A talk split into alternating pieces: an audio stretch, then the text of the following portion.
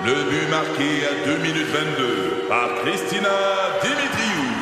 Avec l'aide de Sebastiano Brunet, Lucie Beaulieu, Tarek Malki, Jenny Agostino, Edith Chen, Emmanuel Jean-Pierre. Au hockey, comme en immobilier, pour réussir, ça prend toute une équipe. Et avec vos 5000 courtiers Remax, la force du réseau roule pour vous. Remax est heureuse de s'associer à Martin McGuire et Danny Dubé pour vous présenter le tout nouveau balado Bon Match.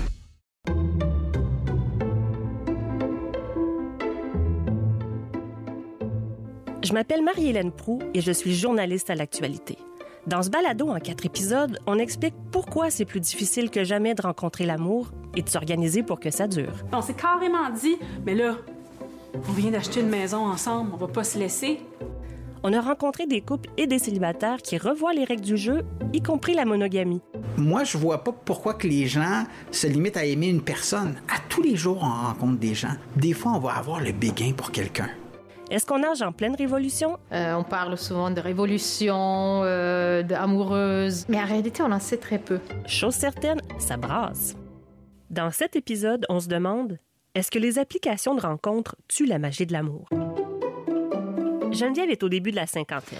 qui est une euh, combinaison explosive de beauté, d'intelligence et de piquant. Elle a été mariée deux fois, puis depuis quelques années, elle vit avec Tiga, un chat de ruelle qu'elle a rescapé. Puis elle nous attend avec des brownies à part de ça. Si on est venu chez elle, c'est pas seulement pour manger des brownies, mais pour parler des applications de rencontres qui sont pratiquement un passage obligé pour les célibataires en 2023. En particulier Tinder, l'appli la plus populaire en Europe et en Amérique du Nord.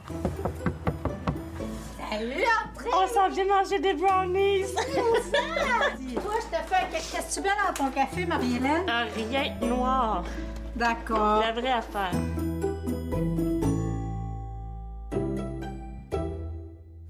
Moi, je garde ça vraiment strict minimum. Euh, j'ai mis des photos, plein pied, visage, pas de filtre. Euh, puis j'ai mis euh, dans ma biographie, j'ai mis un extrait d'un de mes films préférés de Norman Jewison qui est Moonstruck. Fait que c'est tout. J'ai rien mis d'autre. Depuis sa création en 2012, Tinder a pris le relais des sites web de rencontres qui ont commencé à voir le jour à la fin des années 90. En gros, le principe est le même, mais en plus efficace. On regarde les photos accompagnées d'une courte présentation et s'il y en a une qui nous plaît, on balaie l'écran vers la droite. Si la personne en question fait la même chose avec notre photo, on a un match. Tinder et ses concurrents comme Hinge, Fruits, OkCupid ont connu une ascension fulgurante. C'est difficile de trouver des données fiables sur le nombre global d'utilisateurs, mais il y a une étude récente aux États-Unis qui montre que 30% des adultes hétéros et plus de la moitié des gens de la diversité sexuelle ont déjà eu recours à ces technologies. Puis t'es là-dessus ça, depuis combien de temps sur Tinder? À peu près un an. Mais de façon très aléatoire. Je peux passer trois mois, j'y vais pas. Après ça, j'y vais trois jours. Après ça, j'oublie pendant trois semaines. Euh, Tu sais, c'est pas. euh, Il y a des gens qui sont beaucoup plus méthodiques que moi. Je suis un peu poète, là.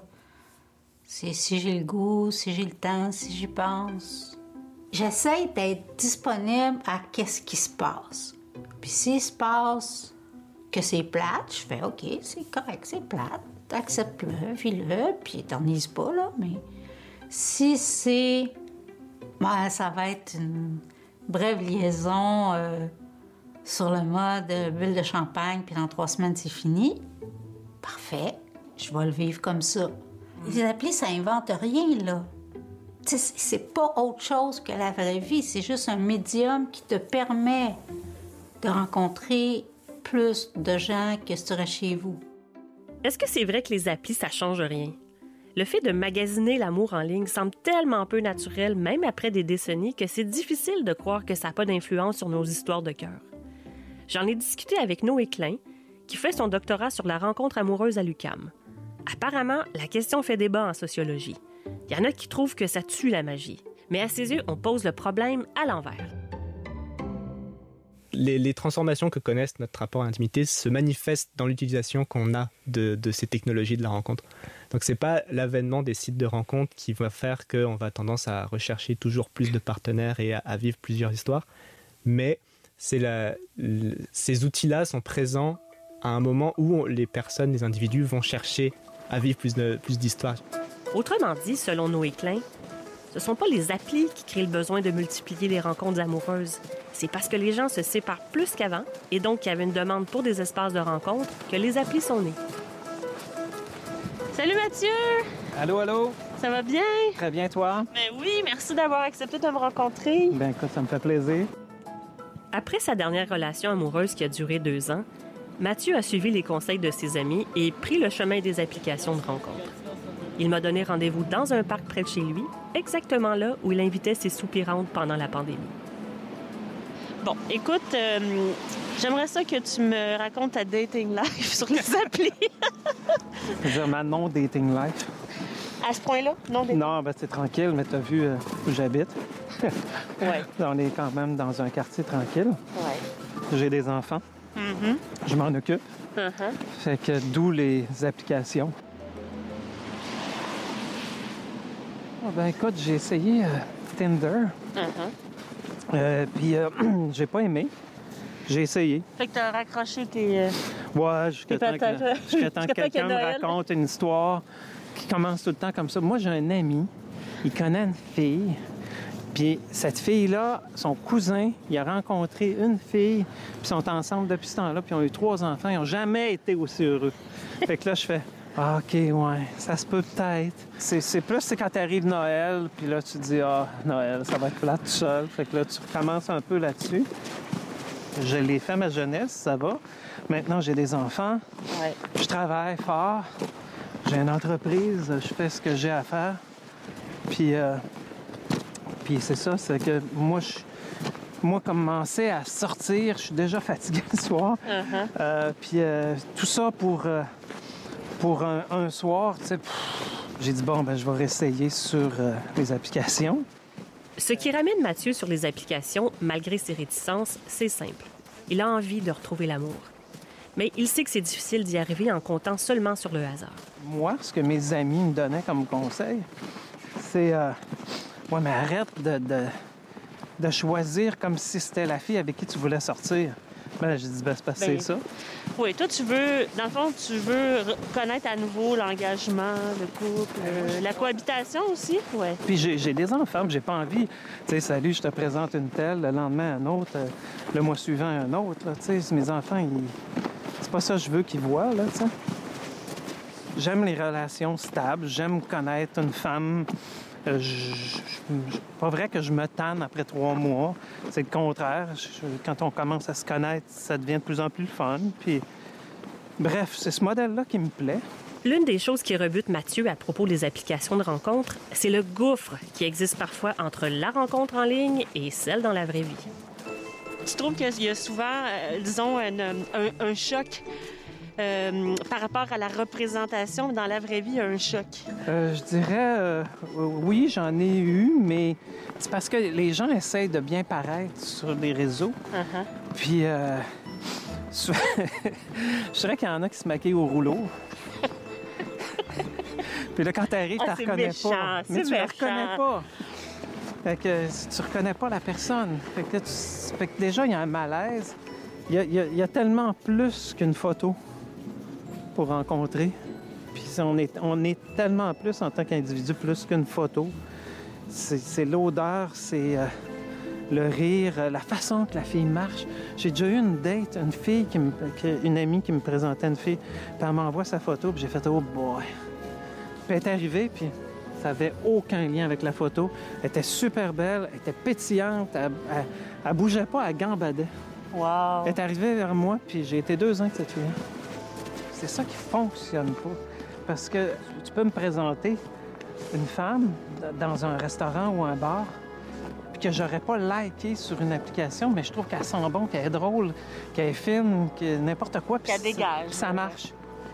Puis une autre peut être fantastique en photo, puis elle a un caractère épouvantable. Mais c'est comme tomber amoureux d'une femme dans un film qui joue un rôle. Ah. Là, tu dis, ah, donc, ben, Michelle Pfeiffer, elle a l'air tellement fine. tu sais, dans ce film-là, là, ah, mon Dieu, qu'elle a l'air incroyable.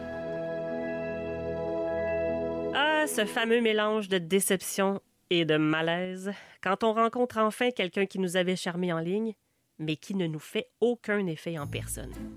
Il faut l'avoir vécu pour comprendre le courage que ça prend pour répéter l'expérience. Malheureusement, les études montrent qu'on ne peut pas prédire la trajectoire d'une rencontre en ligne. C'est en chair et en os que ça passe ou ça casse, m'explique la psychologue Catherine Péloquin, directrice du laboratoire d'études du couple à l'Université de Montréal. C'est quand même différent d'avoir euh, de rencontrer quelqu'un à l'écrit, au téléphone, quand on n'a pas l'ensemble de l'information. Euh, pourquoi on est attiré vers les gens, c'est une, autre personne en particulier, c'est une liste de facteurs, c'est comment on se sent, sa présence, euh, visuellement, est-ce qu'on est attiré vers cette personne-là, ça peut être aussi les odeurs, euh, la, la, chimie, hein? donc est-ce que j'ai une complicité avec cette personne-là, est-ce que je me sens à l'aise en sa présence? Donc, une photo ou des contacts via des textos à l'écrit pourrait ne pas transmettre ça de manière adéquate, de sorte que ça remplace pas une rencontre en personne. Beaucoup de gens sont aussi mal à l'aise avec le côté commercial de la recherche d'amour en ligne. Il faut se mettre en marché, gérer l'offre et la demande, affiner ses stratégies, soit à peu près l'exact opposé du romantisme quand tu, fais des choix parce que tu, vois une femme sur une application, tu dis ah ben ça va être elle. Puis tu en as passé 200 parce que tu es difficile, parce que tu lis les profils, puis, puis tu fais vraiment une sélection. Tu pas dans un... Au début, tu pas dans un mode volume. Tu es dans un mode sélection. Mm-hmm. Fait que là, là, tu fais la sélection, tu dis OK, puis là, whoop, tu as un match. Là, tu dis, ah, mon Dieu, c'est mon premier, tu sais. Fait que là, c'est quelque chose. Puis là, tu dis, bon, mais il faut que j'écrive de quoi d'intelligent. Puis là, elle dit, elle te répond. Puis là, elle dit, euh, euh, t'as-tu des enfants? Je dis, oui, deux. Ploup, elle te parle plus. Ah, là, tu fais, OK. Fait que là, tu appelles tes amis, puis là, tu dis comment on fait? Non, non, il dit, faut que tu likes toutes les filles, tu y vas au volume. Fait que là, je fais, OK, au volume. Je sais quoi ça? Mais dis-moi, mais les filles aussi, c'est comme ça, ils parlent à 10 gars en même temps. Puis là, tu peux, essaies toutes sortes d'affaires aussi quand tu es là-dessus. Là, tu te dis au début, quand tu es un gars, là, tu dis, bon, OK, un rayon de 10 km, puis là, t'as quoi? Là, tu parles avec un de tes amis, tu pas beaucoup de likes. Non, non, mets 100 km, là. Fait que là, là, tu mets 100 km. Fait que là, tu dis, ah, ça rentre, ça rentre, c'est super. Mais tu dis, moi, mais j'irai jamais là-bas, c'est pas grave, t'as des likes. Tu sais? Fait là, t'es king, mais c'est colon, sérieux. C'est puéril, au fond. Là, je parle à des amis de filles, puis là, ils me disent, ben moi, j'ai comme 100 likes à l'heure. Puis 100 likes, là, pour un gars, là, c'est comme six mois d'ouvrage. Les gars ont de la misère à discuter de ça, tu sais, dire que t'as pas de likes, c'est comme être loser, Fait que les gars, ils likent tout, tout, tout, tout, tout, tout, tout, tout, tout, tout. Puis même moi, j'en ai plein. Mais, mais c'est du volume. Fait que toi, il like des filles qui les intéressent pas, mais il dit Ah, j'ai un match, euh, c'est cool. Mais c'est plus pour l'ego que, que, que, pour avoir une relation. sais. Noé Klein confirme que les conseils des amis de Mathieu ne sont pas farfelus. C'est vraiment comme ça que ça se passe. Les hommes ont, généralement moins de chances de rencontrer et d'avoir des, des, des, suivis dans les, dans les rencontres qu'ils peuvent faire en ligne. Du coup, afin de contrer cette chance, il faut multiplier bah, les, possibilités, les probabilités, donc y aller euh, par, volume justement. Donc faire tout swiper à droite jusqu'à que quelques cas fonctionnent et essayer de donner suite à cela. Alors qu'à l'inverse, bah, dans, dans, le milieu hétérosexuel en tout cas, de l'autre côté, des personnes qui se font swiper à droite, c'est les femmes qui reçoivent énormément de sollicitations et qui doivent faire un, gros travail de tri à la fois des, bah, des personnes qui peuvent l'intéresser, mais aussi et surtout pour elle-même se préserver de, sollicitations non désirées et de, harcèlement. Pour les femmes, l'expérience est complètement différente, mais tout aussi déstabilisante. La stratégie du volume fait qu'elles sont inondées de propositions, pas toujours motivées par un intérêt sincère. C'est sûr que si tu gères comme j'ai rencontré mon prince charmant puis tout ça, tu vas trouver ça sordide. Mais gères comme c'est une belle aventure, c'est une belle occasion de voir, de vérifier qu'est-ce que moi je désire. Pourquoi je désire ça? Qu'est-ce qui me plaît chez lui? c'est un peu un, Socrate, connais-toi toi-même, tu sais. Mm. Mais ça, c'est l'identification de, nos désirs comme femmes, comme mm. filles. Puis on n'est pas habitué à ça. Mm. Puis je pense que si les filles savaient plus ça, si les filles savaient plus ça, elles auraient beaucoup plus de plaisir sur les applications. Les filles, on est toutes, éduquées de la même façon. Est-ce qu'il te veut? Est-ce qu'il te désire? Il va-tu te rappeler? Il va-tu me rappeler? Me trouves-tu cute? Toujours lui, lui, lui. Toi, tu le trouves-tu cute? Toi, as-tu le goût de le voir? Toi, tu vas-tu l'appeler? Ton plaisir à toi, on n'est pas habitué à ça. On n'est pas habitué. Là, sur les applis, c'est ça. Les applis, c'est comme un char. C'est toi qui conduis. C'est toi qui décides la route que tu veux prendre, la destination où tu veux aller, qui c'est que tu ramasses en autostop, où c'est que tu le débarques. C'est toi qui décides. Je pense que les filles n'utilisent pas les applis comme, comme elles devraient le faire. Je pense qu'elles ne réalisent pas à quel point il y a 25 gars pour une fille sur les applis et à quel point elles sont enfin en position de choisir. En position de pouvoir. En position de choisir.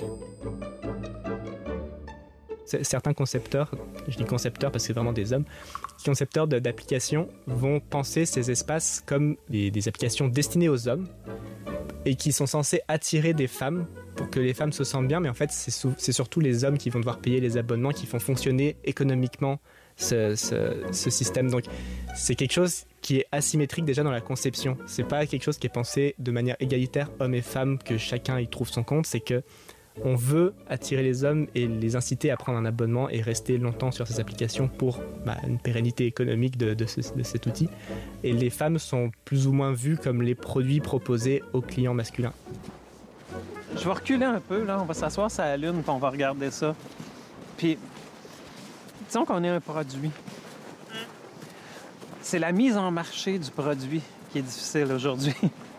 Puis la mise en marché se fait en commerce électronique maintenant.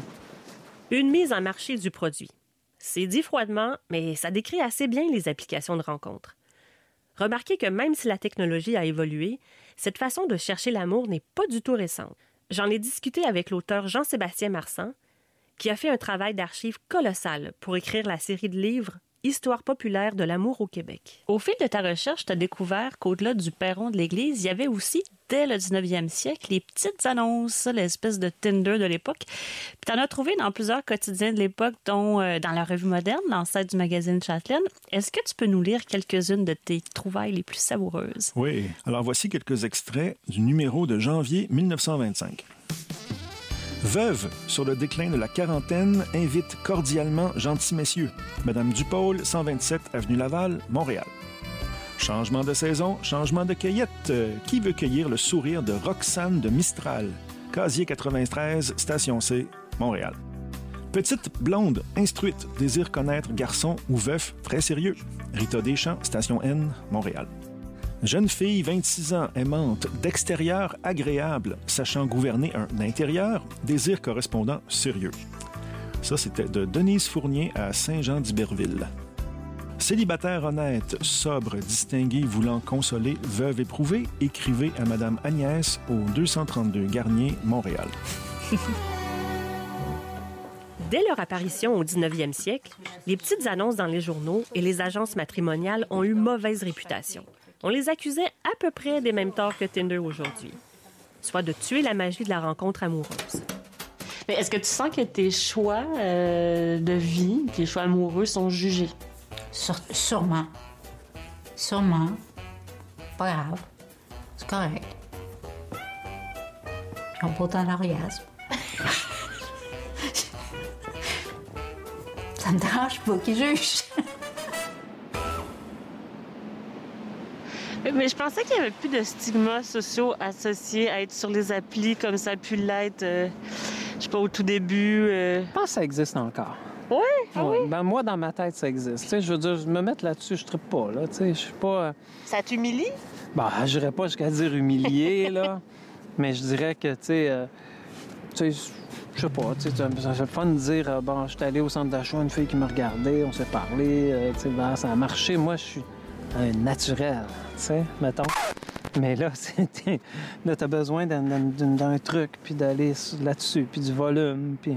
D'après Noé Klein, c'est parce qu'on est encore fortement attaché au concept de l'amour romantique qu'on a des réticences face à la recherche active de l'âme sœur en ligne. Dans notre imaginaire, on est supposé rencontrer l'âme sœur par hasard, parce que nos destins étaient liés. C'est vrai que ce scénario-là fait pas mal plus rêver à partir du moment où on commence à considérer qu'on recherche quelqu'un de manière rationnelle ou qu'on on établit des démarches conscientes et puis qu'on va chercher peut-être échouer ce genre de choses, ça rentre en conflit. Donc on va accuser, peu importe l'outil, peu importe la technologie qui va être mise en place pour euh, rechercher un partenaire. À partir du moment où ça va à l'encontre de, la conception romantique traditionnelle, on va accuser ces technologies de détruire ou de transformer le rapport. Mais ceux qui ont 20 ans en ce moment, qui ont une vie sociale intense et qui sont pas encore désillusionnés sur leur chance de rencontrer l'amour, eux aussi sont sur les applis. Qu'est-ce qu'ils y cherchent au juste? On est allé chez Lindy, 24 ans, qui était accompagnée d'Arthur, 28 ans. Mais en ce moment, c'est sûr que je cherche pas quelque chose de sérieux de prime abord. Je me présente sur les, applications, bien, sur Tinder, en n'ayant aucun, aucun objectif en tête, je pense. Je me suis jamais euh, présentée sur Tinder en cherchant quelque chose, surtout pas un couple, parce que on dirait que c'est déjà ruiné d'avance. Vaut mieux avoir des attentes basses puis être surpris que l'inverse.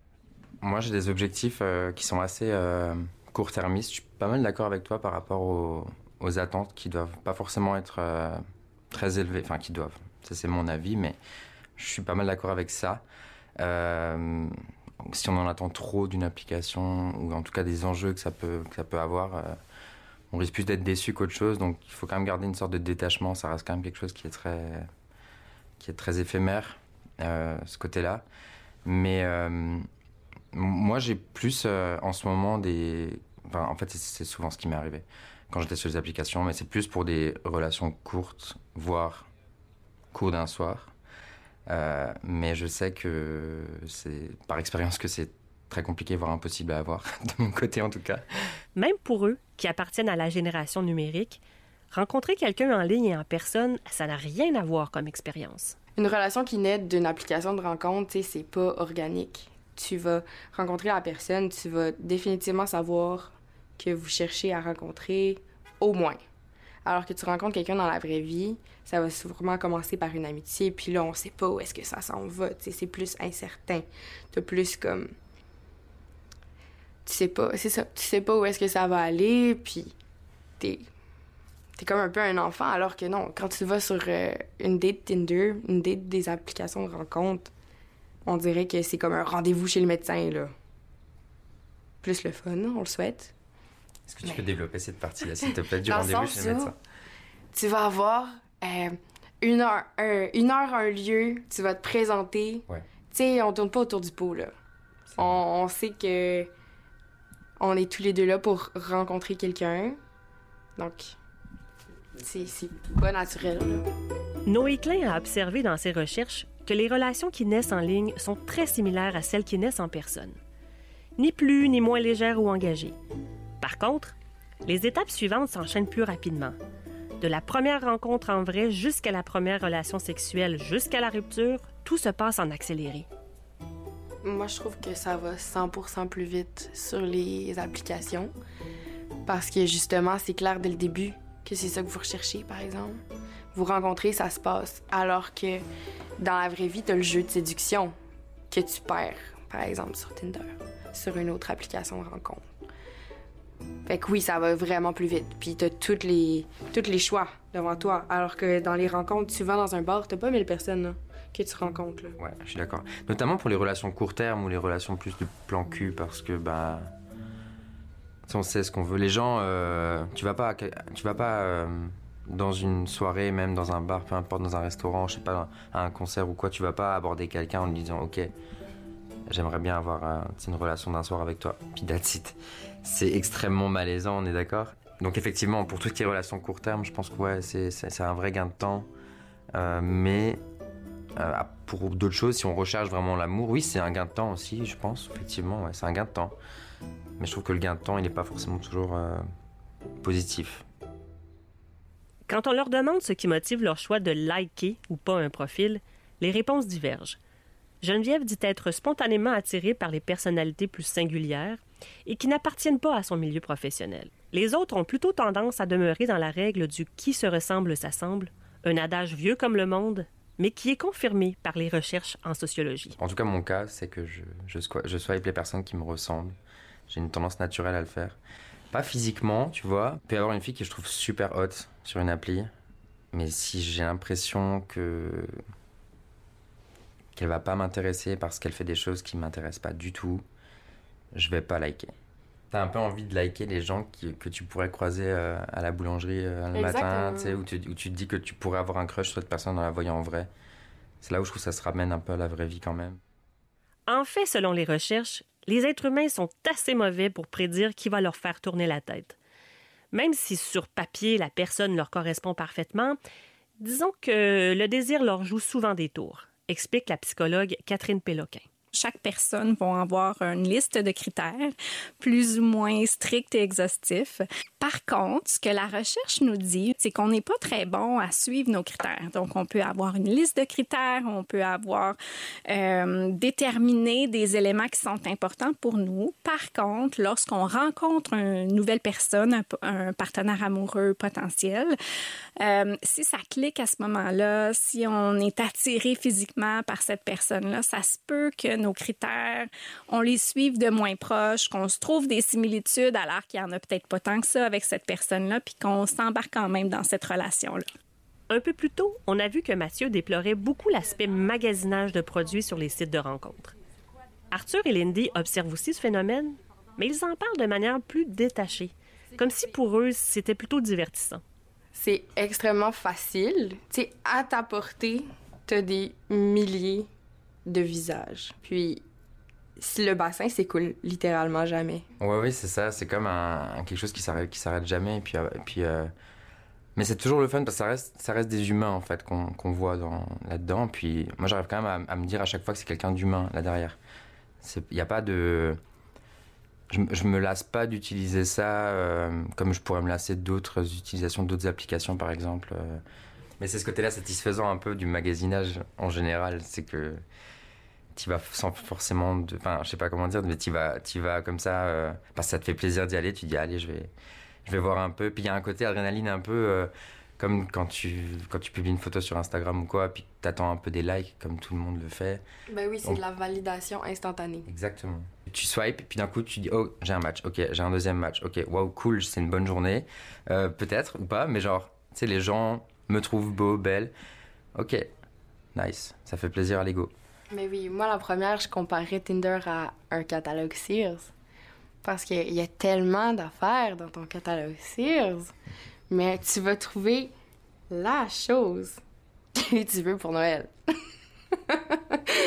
Puis tu vas le commander. Puis tu vas le mettre dans ton panier.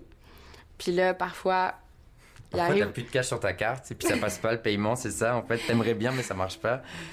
Comme magasiner, mais gratuitement. Tu tu peux pas, tu peux pas magasiner, ben tu vas sur Tinder. Non, c'est pas vrai que je fais ça. c'est moins cher. Ce, délitement des, liens personnels, c'est quelque chose qui est un peu né de d'une inquiétude qui n'a jamais été vérifiée vraiment. On a, c'est des théoriciens souvent qui font ces constats-là en, en mettant des, des, va dire, en présentant le, le, nouveau paradigme, dire regardez, on peut être en lien avec n'importe qui, n'importe qui peut être un, concurrent potentiel de notre propre relation, on peut être toujours exposé à, ces risques-là. Mais en soi, on oublie que bah, ça pouvait être le cas avant aussi. Ça, on, continue de négocier les relations de manière personnelle et c'est pas juste dans un grand tout abstrait. Donc, j'aurais tendance à dire que non, les applications ne, participent pas à un délitement des, des liens sociaux. Moi, par exemple, mon utilisation de Tinder est plus complémentaire à ma vie sociale. Si je vais faire des rencontres, plusieurs rencontres, dans, dans mes activités, avec euh, l'école, mes amis et tout, amis d'amis. Mais Tinder, c'est plus un complément quand c'est plus mort de l'autre côté. Mais tu perds pas la touche de. Pas pour moi, en tout cas. Tu perds pas la touche euh, séduction dans un bar. sais, je me considère pas comme une pro. Vraiment pas, en fait complètement chaotique. Mais c'est pas quelque chose que tu perds, je pense, avec les, applications. Je pense par exemple que, que les, belles rencontres, euh, on a plus de les chances de les faire dans la vraie vie. C'est comme si t'étais un produit chez Walmart, puis là t'arrives, tu dis écoute, je l'ai essayé, euh, je viens le rapporter. Mais je ne l'ai pas essayé finalement, j'ai commandé en ligne, puis là, je n'en veux plus. À la fin de notre conversation, Mathieu m'a dit qu'il n'était pas bon d'avoir des attentes envers une entreprise commerciale qui se soucie bien plus de générer des profits que de nous faire vraiment rencontrer l'âme sœur. Mais il a ajouté du même souffle qu'on ne peut s'empêcher d'en avoir des attentes. Parce qu'après tout, c'est notre vie amoureuse qui est en jeu. C'est ce qui poussait des hommes et des femmes à publier de petites annonces dans les journaux il y a 100 ans et qui les pousse encore aujourd'hui à se créer un profil sur Tinder et compagnie. Sans attente, mais quand même avec un certain espoir au fond du cœur. Dans le prochain épisode, on essaie de comprendre pourquoi le couple traditionnel est en crise. On s'est carrément dit, mais là, on vient d'acheter une maison ensemble, on va pas se laisser. Qu'est-ce qui fait qu'on a tant de mal à s'aimer longtemps? 2023 façons d'aimer. Conception, recherche et narration, Marie-Hélène Pro. Réalisation, montage et mixage sonore, Frédéric Perron. Recherche, scénarisation et co-réalisation, Julie Blackburn. Prise de son, Carl-André Hernandez. Production au contenu, Claudine Saint-Germain, Julie-Christine Gagnon et Vincent Tétrault. Une production de l'actualité et le 98.5.